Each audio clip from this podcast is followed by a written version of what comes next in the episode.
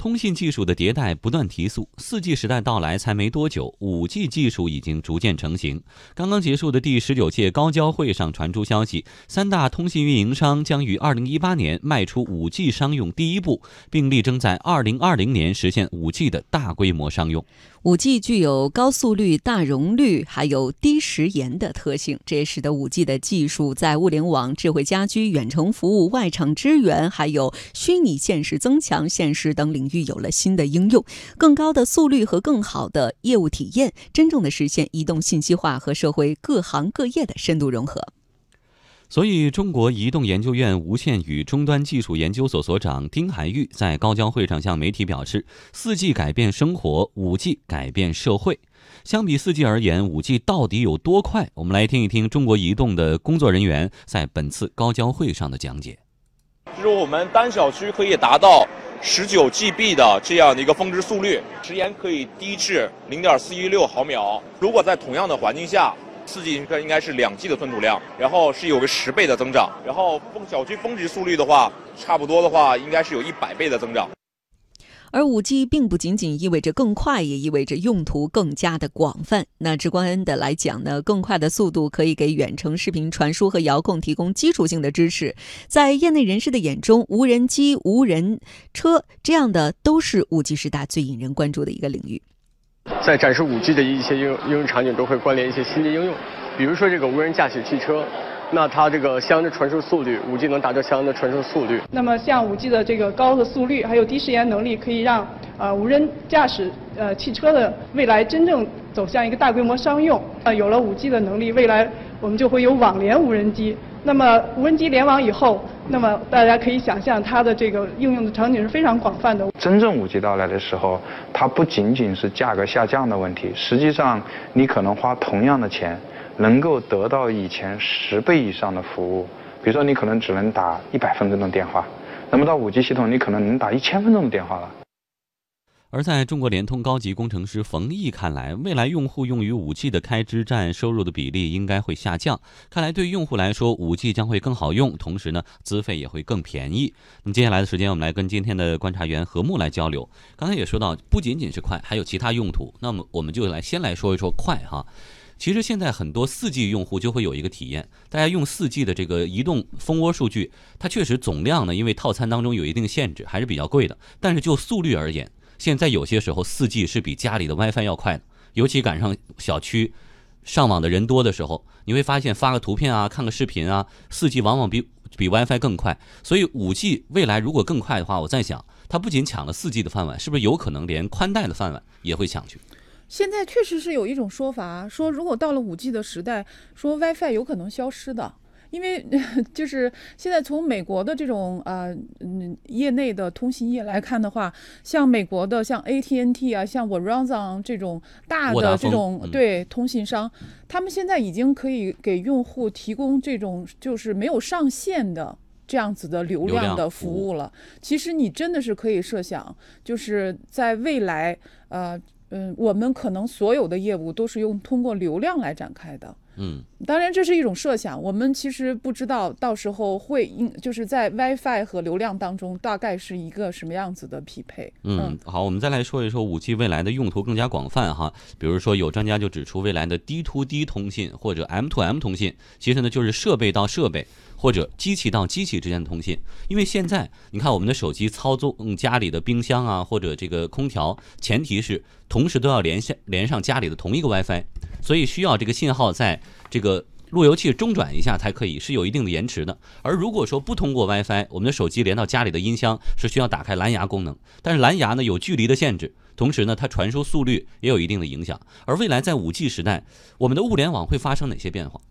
呃，应该这么说吧，嗯，就是从一 G 到四 G 的时候，我们的连接主要是解决的是人和人之间的沟通。那么到了五 G 之外呢，我们不仅解决人和人之间的沟通，同时我们还会解决人与物、物与物之间的这样子的一个沟通。我们把那样的一个时代就叫做万物互联的时代。然后还有人形容说，那就是一个万物有灵的时代。也就是说，呃，我们的所接触到的所使用到的每一个物体，它都有一个芯片，然后这个芯片都会连接在网络之上，所以呢，我们呃更方便的来操纵这些物体。所以在这样的时候，我们现在所设设想的什么物联网啊，包括车联网啊，呃，无人驾驶汽车呀，然后还有像什么智慧家居、智慧城市、VR、AR 等等，呃，都是在这个五 G 的呃框架之下是很容易能够实现的，而且呃，可能它的呃这个速率是我们现在难以想到的。嗯，昨天跟朋友在吃火锅的时候哈，嗯那个我用四 G 要发送一个文件发不出去，然后那个饭店的那个小。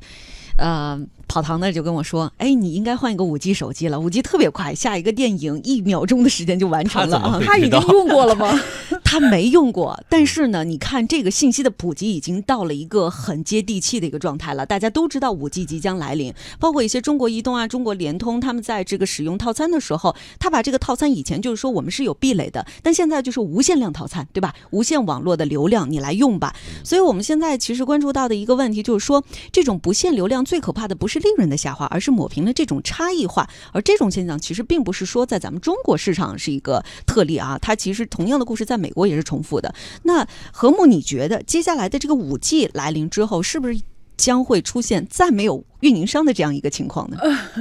这个是没有运营商，也就是说，现在的这个移动的通信商，像移动、联通和电信都不再存在了吗？那就是买流量从哪儿买呢？对啊，有没有这种那流量谁在提供这些流量的业务嘛？不过从另外一个方面，我们说吧，就是呃，从一代和一代的这个通信的技术来看的话，我觉得就提供给这种用户呃来说，它的呃通信的能力是越来越强的。然后呢，这个资费应该是越来越便宜。当然，这个越来越便宜呢，呃，实际上是指的就是同样的流量的。情况下，嗯，比如说同样的数据的情况下，它所体现的成本是越来越低的。这就好比是说，呃，我们现在其实用这个四 G，呃，现在的流量，如果你在一 G 和二 G 的时代去衡量的话，那个价格放到现在，那将是一个特别吓人的一个数字吧？那个还是按 K 来计费，现在好歹已经按兆，未来可能得按照 G 来计费。按 G 或者按 T 来计费，我觉得有可能，甚至是说，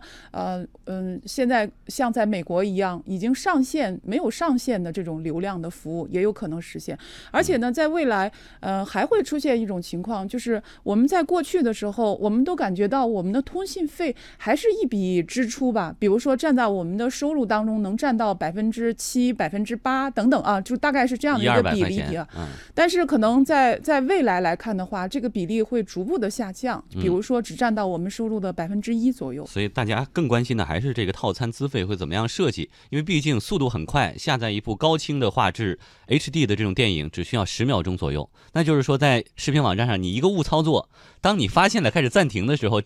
几个 G 的流量已经用上用过去了哈。好，那么我们继续来介绍五 G 技术的成熟，也意味着五 G 商用近在眼前。对于三大运营商来说，布局五 G 是箭在弦上。联通方面表示，二零一八年会开始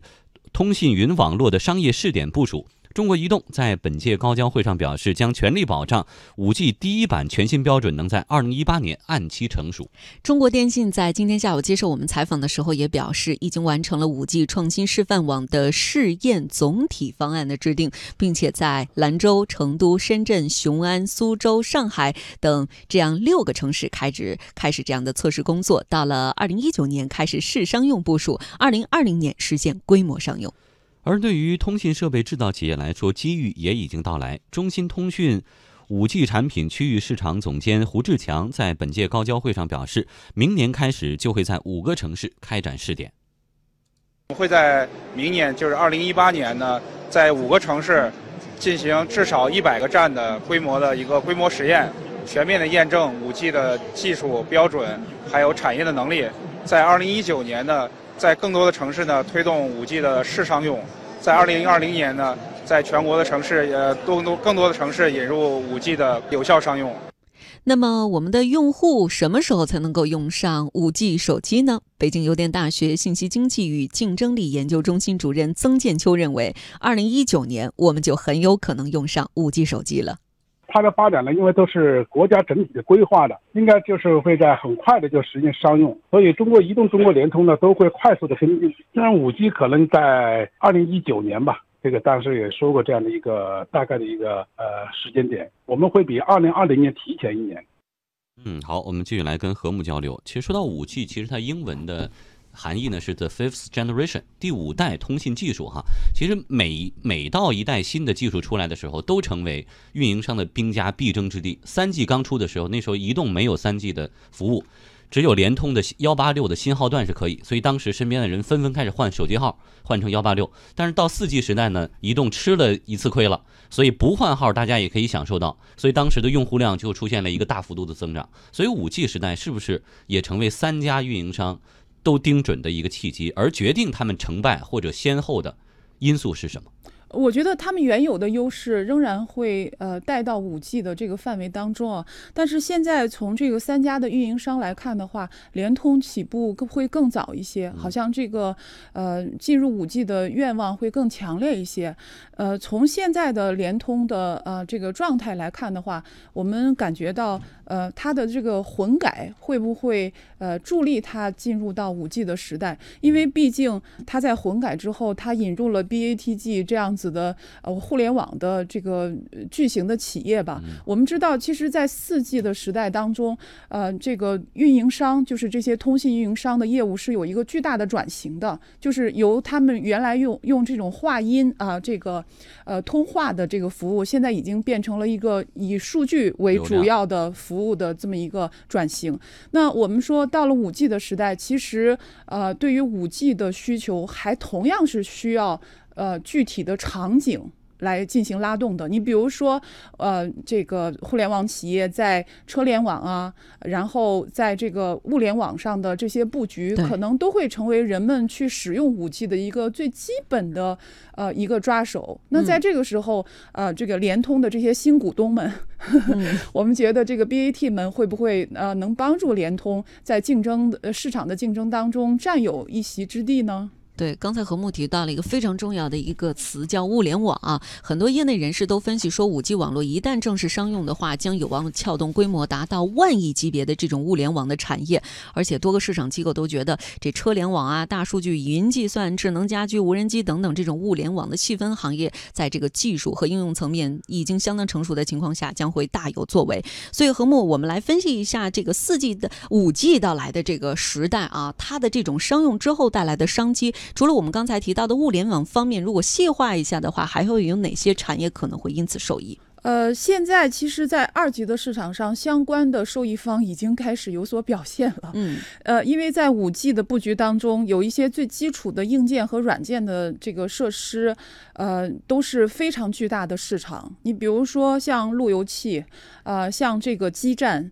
然后甚至有的人都联系到说，我们以后可能会需要一个规模特别巨大的这个通信铁塔，所以这个铁塔的市场也是非常巨大的。然后再包括像芯片啊，像软件啊等等，嗯，这个确实是一个巨大的风口啊。嗯，所以是不是像业内的评论员所说的，到一九年的时候就可以用上五 G 手机，能够享受到五 G 的服务？相信